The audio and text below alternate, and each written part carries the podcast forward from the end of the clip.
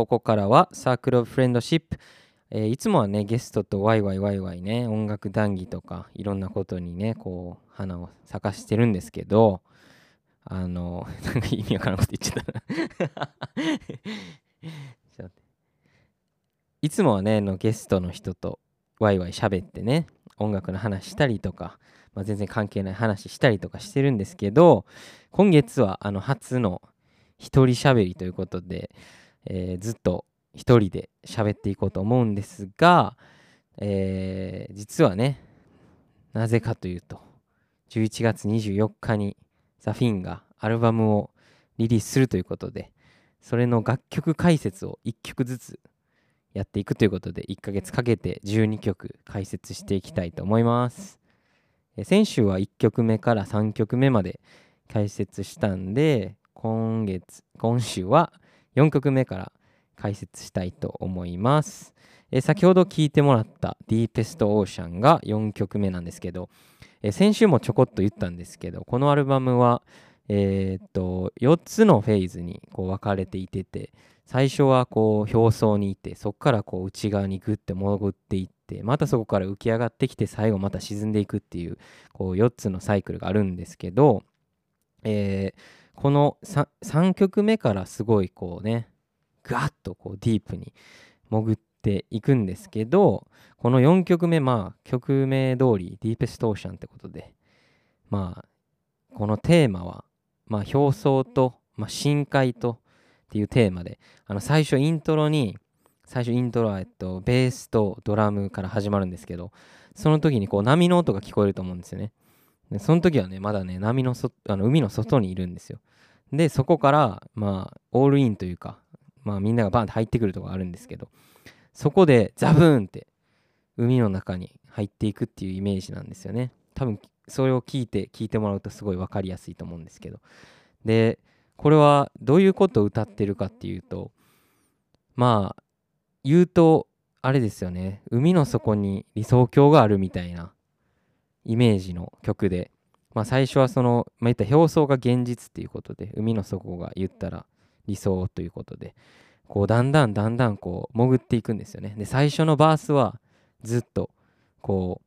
うなんて言うんだろうなこう理想理想がある理想があると思ってるような感じなんですけどこうだんだんこう曲がねこう進んでいくにつれてこうだんだんこう自分をなくしていくみたいなね自分のエゴがだんだんなくなっていくっていう展開になっていって最後の、まあ、ブレイクというかところでもう本当になんか謎の感じになっていく。謎の感じになっていくっていうかもうね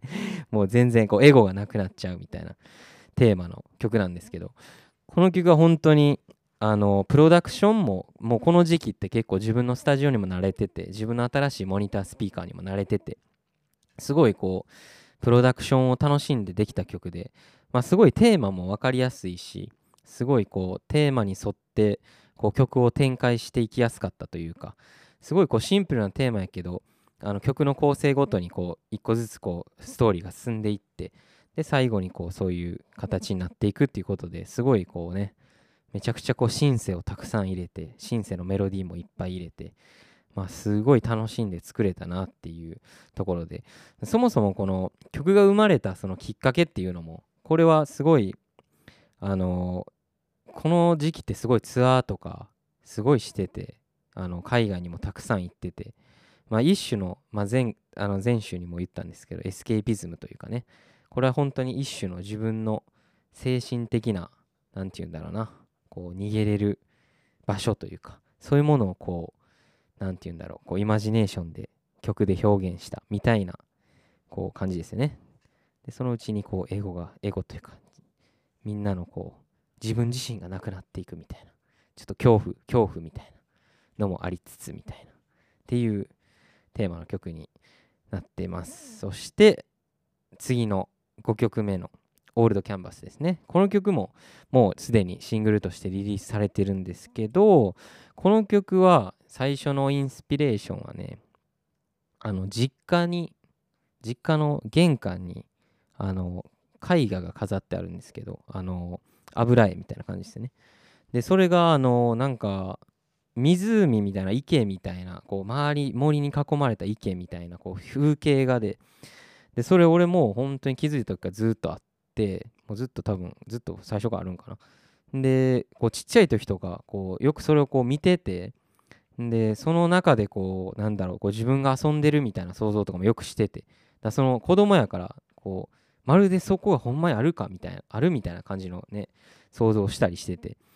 でそれが結構その最初のインスピレーションになっててそこでこう最初シンセをこうポロポロンってこう弾いたりこう最初のあのテーマになってるシンセのフレーズが出てきたりとかしてて。でこの曲はそこからこうどうやって歌詞をこう展開させていったかというとえっと2つのテーマがあって、まあ、過去の自分っていうのと自分の自分っていうのがこうずっと会話してるっていう風な展開になってるんですよね。でこれ実はこのアルバムを最初書こうと思った時の最初のテーマで、えっと、常にこう2つの、えっと、ものが対比してあったりそれがつながったりとかとりあえずもう常に2つのテーマがあって、えー、アルバムが進んでいくっていうのが、まあ、このアウター英語の一つの大きなテーマになっててでそのさっき言った表層とか沈んでいくとかそういうのもその2つでえっと、自分の内側と外側みたいなのをずっとこういろんな角度から描いていくことによってまあこう一つの何かが見えるみたいな感じなんですけど、まあ、このオールドキャンバスでいくと、まあ、時間軸的に過去の自分と現在の自分っていうのがずっと同じタイムラインで話をしてるみたいな感じの歌詞になってるんですよね。で最後のえっとえっとコーラスが終わって最後のえっとまあ何て言ったらいいんだろうな最後のフックみたいなのがあるんですけどここが本当に、まあ、この曲をよく表しててて、まあ、本当にその過去の自分が現在の自分に対して、まあ、自分はもしかしたら消えてしまうかもしれないと。で、まあ、全てを、何て言うんだろうな、全てを真実、全てを、何て言うんだろう、まあ、ピュアに本質に的に保もうこの自分で書いた歌詞を英語日本語にできないっていう。自分あの めっちゃ難しいよね。日本語に直すのね。何て言うんだろう。全てをこうねこう全てをそのままに何て言うのしておくこともできないけどまあ自分たちねその過去の自分と現在の自分に今からこう何て言うの来るものだったり自分たちがそうやって乗り越えていくものであったりすることに対して俺たちはホープを持ってるよっていう歌詞なんですよね。だから自分過去の自分と今の自分が語り合った結果、まあ、ホープだよねと。ですよねと。っていう曲がこの曲になってます。ちなみにこの曲のドラムはねあのフィンのドラム叩いてくれてるイギリス人のあのトモ・カーターというドラマーが叩いてくれたんですけどいいよねドラムがね。ドラムがやっぱいいよねっていう感じで。まあこの曲も俺最初自分で叩いてたんやけどいやもっと上手い人に叩いてもらいたいなと思って。でトモが叩いてくれたらさらに良くなったっていう形で。実はフィン史上初の外部のドラマーの人が、えー、と音源に参加してくれたっていう作品になってますね。では次の6曲目の解説に行きたいと思います。アットラストっていうね、曲で。えー、この曲は、えっと、本当に、この曲はね、えっとね、先週紹介した3曲目と同じで、あんまりこう外界の影響を受けてないっていう曲なんですよね。だから双子みたいな曲ですね。3曲目と6曲目は。で、この6曲目は、えー、っと、ストーリーになってるんですけどショートストーリーなんですけど、えー、実はショートストーリーの曲はストーリーじみた曲はねこのアルバムの中でこの曲だけで。でなんでこの曲がこうなったかっていうと、まあ、自分の中の、えっと、3曲目にも共通してるんですけどインナーチャイルド、まあ、自分の中にいるね、まあ、そういうチャイルドですよね。をと,、えー、と会話した会話しようと試みたっていうその行為自体がこのストーリーになってるっていう感じですね。その過程がこのストーリーで、まあ、比喩的にこうストーリーになってるって感じなんですけど、まあ、このすごいこうシンプルな曲を作りたいなっていうのが1個まずあって、で、こういうストーリーが出てきたんですけど、最初なんかそのこのアルバムを作ろうと思った時にこうビートルズのホワイトアルバムみたいなアルバムを作ろうと思ったんですよね。あのホワイトアルバムって2枚組で、まあ、全然関係ないっていうかいろんな曲がもうバーって入ってるアルバム、まあ、ベスト的なアルバムやと思うんですけど、まあ、そういうこうレンジの広いアルバムを作ろうと思っていたところ全くそうならないっていうね事件が発生してめちゃくちゃコンセプチュアルなアルバムになっちゃったっていうね。でもこうそういうシンプルでこうちょっとアコースティックでなこうサウンドを入れたいなと思って。でそれはなぜかっていうと俺学生の時にあの実家でずっとこうギターを弾いてたんですけどずっとアコースティックギター弾いてたんですよねお父さんの。で最初俺エレキギターから始めたんですけど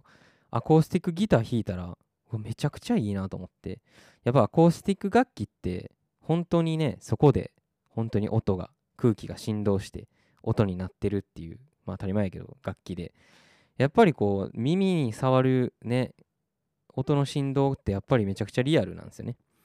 でやっぱりそれがなん自分の歌とマッチするなと思ってずっと学生の時にそのビートルズであったりとかいろんな曲をアコースティックギターで弾いてたっていう。自分の音楽とのつながりっていうとこでいくとアコースティックギターと歌っていうのが結構自分は強くて。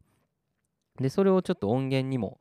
残したいなっていうのと、まあ、このストーリーとこのさっき言ったインナーチャイルドっていうその表現したいことが